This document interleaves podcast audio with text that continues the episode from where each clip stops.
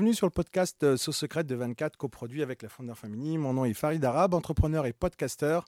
Je suis actuellement à Nantes pour une édition spéciale du Web Today où nous allons interviewer des profils différents et intéressants pour connaître leur sauce secrète. Donc nous sommes actuellement dans le studio d'Audencia et nous sommes avec Sylvie Chancelier, je dirige l'école de communication d'Audencia, Audencia Sciencescom, euh, dont les, cours se déroulent ici au Média Campus, euh, dans ce campus assez particulier dont on va parler, je crois. Exactement.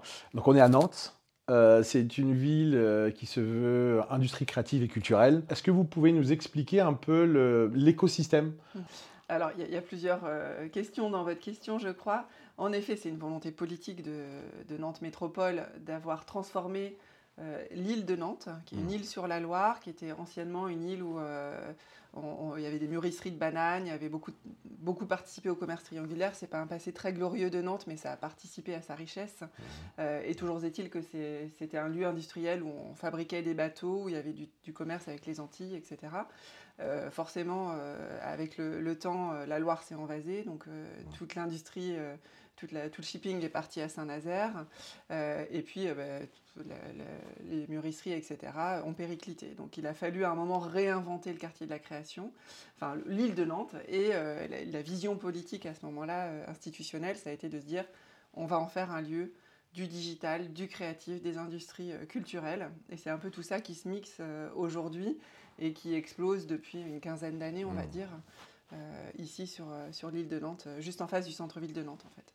Et aujourd'hui, euh, Audencia, donc c'est, euh, de ce que je me rappelle, c'est, euh, dédié un petit peu, ça a été construit, fait par la Chambre de commerce, c'est ça? Alors, l'histoire d'Audencia, c'est une, c'est une, vieille maison, on va dire, puisque Audencia existe depuis l'année 1900. Donc c'est l'époque où les chambres de commerce en France ont voulu répondre aux besoins des entreprises d'avoir euh, des cadres formés au commerce, euh, ce qu'on appelle aujourd'hui plutôt les écoles de management. Donc à ce moment-là, il y a eu l'école de commerce de Nantes qui a été créée en effet par les, chambres de commerce en 1900. Et puis tout ça a beaucoup évolué, beaucoup changé. Alors Audencia est toujours sous égide euh, consulaire hein, la, chambre de commerce, mais ce n'est pas le cas d'une école par exemple. Dans une autre ville, etc. Elles, peuvent avoir des modes différents. Euh, Sciencescom, elle, est aussi une école euh, qui était proche de la CCI et qui existe depuis 1984, qui est une école euh, dédiée à la communication.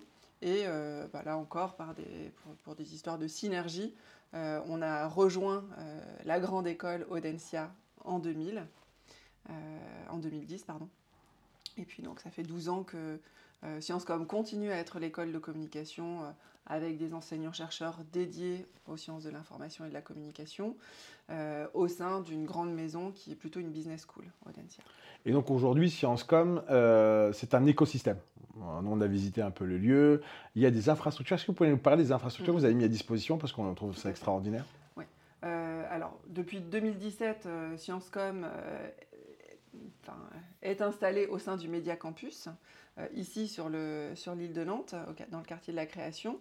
Euh, et alors, elle, elle est, inscrite dans, ce, dans cet écosystème. L'écosystème en tant que tel, c'est l'écosystème du Média Campus, euh, dans lequel on retrouve en effet des étages qui, sont, qui appartiennent à Audencia, où on, retrouve donc l'école de communication Audencia Sciencescom, des masters spécialisés qui sont aussi dans le domaine des industries culturelles et créatives, dans, le, dans le digital par exemple, euh, ou dans le, data marketing ou des choses comme ça. Euh, une, euh, des spécialisations du programme en business qui vont être plutôt dans, les, dans la production audiovisuelle, par exemple. Donc, des enseignements qui se déroulent ici en lien avec le culturel, le créatif, le digital. Mais ce n'est pas que ça le Média Campus, c'est aussi un espace de coworking où on accueille des nouveaux médias, des journalistes, des, entreprises ou des, des auto-entrepreneurs, des freelances euh, dans ce domaine-là.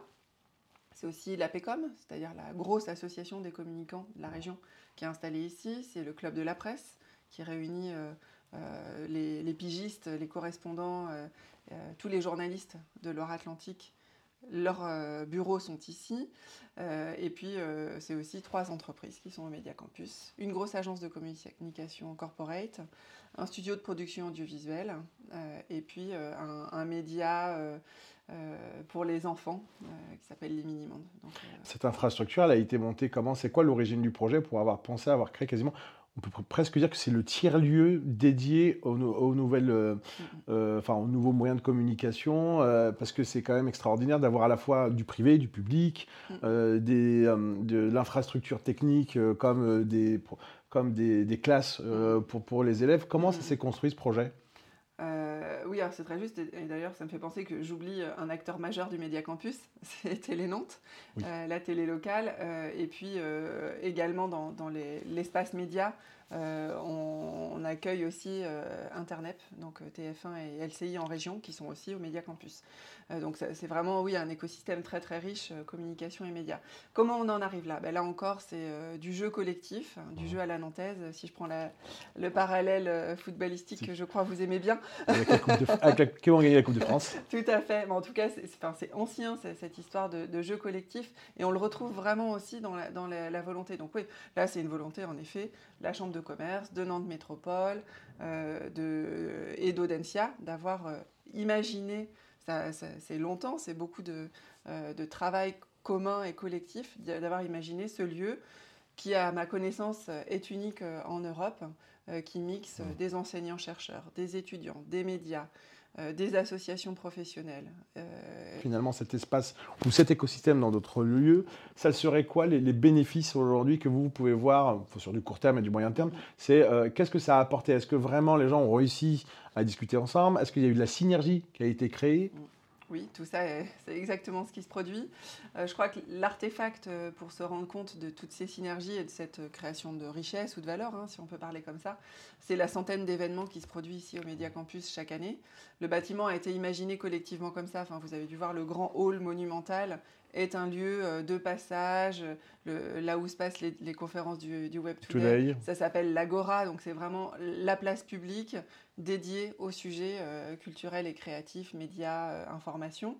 Euh, et donc, enfin, pour nous, le pari est réussi, c'est-à-dire que si on regarde à Nantes l'endroit où faire quelque chose, un sujet, produire un contenu, une réflexion sur un sujet, information, communication, écosystème digital, on, on, arrive très très vite à identifier le Média Campus. et en termes d'attractivité, euh, là on parle au niveau local, parce que vu le lieu et son unicité, est-ce que finalement il y a un rayonnement qui est plus grand que la ville? C'est sur la région? C'est au niveau national? Alors sur la région, indéniablement, euh, ça on est très très vite identifié. Euh, et au niveau national, je vais juste vous donner un exemple. On accueille les 24 heures de la pige à la fin du mois. Donc c'est un événement national qui se déroule dans des villes différentes en France. Euh, le lieu qui a été choisi. Et, voilà, de toute façon très très évidente. Et votre place aujourd'hui au sein de cet écosystème, qu'est-ce que vous faites? Votre quotidien, c'est quoi aujourd'hui? Alors moi, je, m'occupe euh, essentiellement du, du, programme en communication. Donc on forme des étudiants, à peu près 400 étudiants euh, chaque année, du bac plus 3 au bac plus 5 euh, en communication et médias. Donc je pilote, j'encadre les équipes pédagogiques, euh, je m'assure euh, que le, programme continue de répondre aux besoins du marché de l'emploi. voilà. Donc, Et je voulais en venir, aujourd'hui quand on est, je dirais, directrice d'un pôle de compétitivité, enfin d'une école, comment on fait pour créer dans l'incertitude? Parce que il y a le métavers qui arrive aujourd'hui, qui est poussé par les Américains. On a euh, des enfin, les réseaux sociaux existent, mais périclites. Comment vous réussissez à construire un programme sur de l'incertitude? Parce qu'aujourd'hui, on dit que, je crois, c'est tous les trois ans que les euh, compétences techniques doivent être renouvelées. On parle de formation tout au long de la vie. Comment on prépare des étudiants à une incertitude en disant je viens, mais dans trois ans, je crois que c'est avec les intelligences artificielles, on parle dans 10 ans, dans 15 ans, 70% des métiers qui, qui, enfin, qui seront créés n'existent pas aujourd'hui. Comment vous arrivez à vous euh, projeter dans le futur? Alors, On écoute beaucoup. Ça, c'est propre euh, à la communication et à l'information, hein, métier que vous faites aussi. Euh, donc, je rencontre et mes équipes rencontrent énormément de professionnels. Mmh. Euh, on regarde les tendances, la société, les, technologies, qu'est-ce qui évolue. et l'autre chose, c'est qu'on se repose aussi énormément sur des fondamentaux très très solides, l'essence de l'information et de la communication elles ne sont pas nouvelles, elles, existent depuis les années 70. Et euh, si les techniques évoluent et si la société évolue, en revanche, les grilles d'analyse euh, qu'on fait acquérir à nos étudiants, elles sont assez stables. Et pour pouvoir, notre credo, notre, notre parti pris, c'est que pour pouvoir évoluer dans le temps et finalement former un jeune diplômé qui sera à la fois opérationnel en 2025 et en 2055, c'est de lui avoir fait acquérir toutes ces compétences assez transversales mais tellement essentielles en communication et médias, d'esprit critique, de capacité d'analyse, de curiosité, de veille. et, avec tout ça, on se rend compte, l'école existe depuis, euh, comme je disais, euh, euh, presque 30 ans. Donc on se rend compte que c'est un pari qui a toujours été gagnant. Les métiers sont, de la communication et des médias sont vraiment très souvent les premiers, les premiers à être impactés finalement par les transformations technologiques et sociologiques. Donc c'est ancré et c'est au cœur des formations. Donc pas trop de techno dans un programme à Bac plus 5 et plus de, de stratégie, de, stratégie, de, de réflexif. Alors c'est toujours un, un savant équilibre qu'on essaye d'avoir entre les deux, parce qu'on forme des jeunes euh, à Audencia Sciencescom qui doivent être à la fois opérationnels euh, voilà, demain, tout de suite, dans les entreprises, dans leurs stages, dans leurs apprentissages, dans leur euh, premier job, mais on les forme aussi pour avoir une vision et euh, une employabilité à long terme. Et les alumni aujourd'hui, il y a des promotions. Combien de promotions déjà Alors, euh, depuis 1984, on doit être à 28 promotions. Quelque chose qui se fait un lien entre les anciennes générations, les nouvelles générations. Comment ça se passe aujourd'hui? Est-ce qu'ils sont déjà sûrement certains en poste? Il y a une, une relation qui est créée entre l'écosystème Oui, c'est essentiel. En fait, ça aussi, ça fait partie des assets d'une école, mmh. euh, son réseau de diplômés. Donc euh, oui, on rencontre régulièrement nos diplômés sur des événements thématiques ou festifs, hein, sur des after-work par exemple. Euh, typiquement sur un événement comme le Web Today, je croise beaucoup, beaucoup de nos diplômés qui viennent participer au Web Today, sont super contents de venir au Media Campus ou de revenir au Media Campus. Certains n'ont pas fait leurs études ici puisqu'on y est depuis seulement 5 ans. donc on est content de leur faire visiter notre nouvel écosystème euh, et puis, euh, on en a un certain nombre qui est prof aussi ici, qui, mmh. qui donnent des cours euh, sur leur domaine d'expertise en fonction de la, direction professionnelle qu'ils ont prise. ils viennent faire des oraux de concours, des jurys de, diplômes.